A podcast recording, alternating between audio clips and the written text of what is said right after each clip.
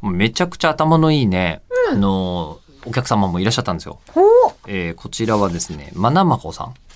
ツイッターでいただいてます。ありがとうございます。私もメール、まなまこさんの今手元に。え、じゃあそれ読みましょうよ。メールでまとまってるの。あ、あ、いら、え、いいですかはい。えー人類学の古典的概念である野生の思考を吉田さんがハックすると捉え返していたのが印象的でしたと。ほえー、もともと知識としては知っていたんですがう。、うん。私初めて聞いたんですよ、今回。えー野生の思考は自分とは遠いところにあると無意識に思っていて、吉田さんのお話を聞きながら、新しく現れたシステムを自分たちに合わせて作り変えてしまうというのは、インターネット黎明期などを考えれば、自分の属する社会でも起こしうる、起こりうる、起きているということなのだと気がつきました。これは地味に衝撃でした。へえ、わーいや、もう頭いい感想を読もうと思ったんですけど、えーまなまこさん、すげえまとまってて、えっ、と、今回の文化人類学者奥野先生との話を、個人所有の欲望はあるけど、社会の仕組みでそれを抑制していくというある種の不自然の話は、苦難の社会が我々の社会の原始の姿ではなく別の選択をした世界線なのだと教えてくれるいい話でした。うんうんえうーん。世界線も発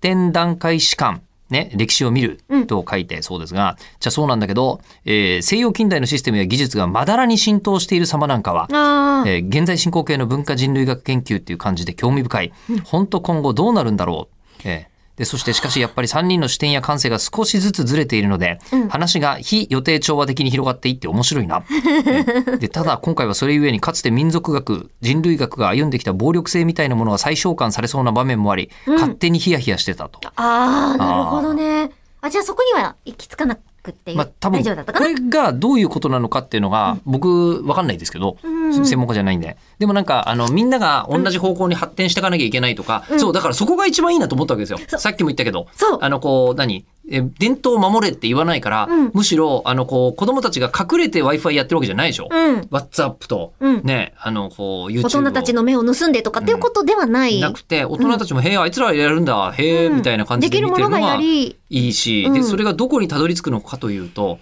ちょっとなんかねそこでねなんかあのプランに FX とか始めてほしくないですよね。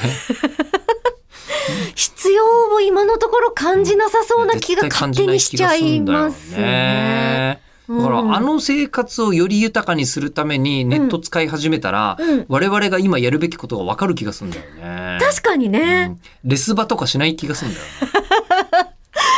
うん。いや、しないでしょうね。うんえしたら下で、あ、そういう切り口なんだってなるかもしれないけど。なんか新しいことをやってくれそうな気がするんだよねうんちょっと本当になんかそのため優に劣、が必要ない気がするんだもんねだって。うん、プナンがどうやってやってるのか今後奥野先生にずっと観察してほしいけど、そうですね。ちょっとやっぱりなんかストレートにプナン語喋れるようになったら面白いだろうな。あーぜひやってほしい英語も喋れないのに吉田。さ